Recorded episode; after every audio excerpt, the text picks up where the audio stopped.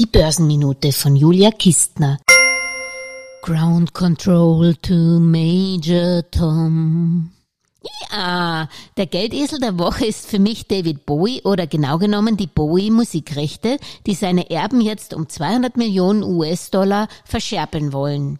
Interessenten gibt es natürlich genügend, darunter ich, Warner Brothers, BlackRock und jede Menge Private Equity Firmen. Also 200 Millionen Euro sollten doch für das Liedgut meines Musikidols, der 140 Millionen Tonträger verkaufte, mindestens rausschauen. David würde seinen Erben sicherlich applaudieren. Bowie verkaufte nämlich schon zu Lebzeiten sein geistiges Eigentum mit findigen Finanzinstrumenten.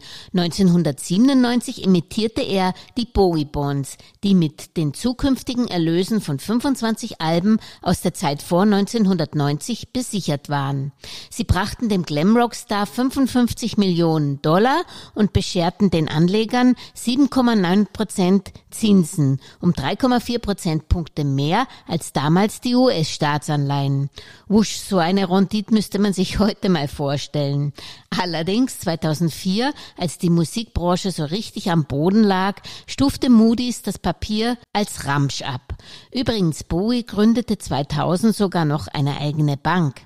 Musikrechte sind als alternative Assets in der Finanzbranche der letzte Schrei.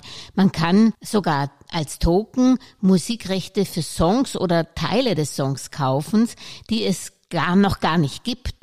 Hypnosis Song Fund ist ein milliardenschwerer, an der Börse London notierter Investmentfonds, der Songs von Justin Bieber, Madonna, Mariah Carey, Mary G. Blige, David Guetta, Alben von Kaiser Chiefs, Justin Timberlake, you name it besitzt. Wenn mir zumindest zehn Börsenminute-Hörerinnen an julia.geldmeisterin.com mailen, dass sie gerne mehr über Musikinvestments Investments hören wollen, dann verspreche ich euch, dass in einer der nächsten Ausgaben ein prominenter Player bei der Geldmeisterin, die jeden Sonntag on Air geht, zu Gast sein wird.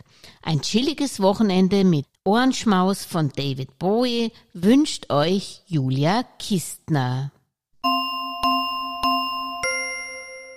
Alles Gesagte ist nur die persönliche Meinung von Julia Kistner und daher keine Anlageempfehlung und keine Rechts- und Steuerberatung. Für Verluste, die aufgrund von getroffenen Aussagen entstehen, übernimmt die Autorin Julia Kistner keine Haftung.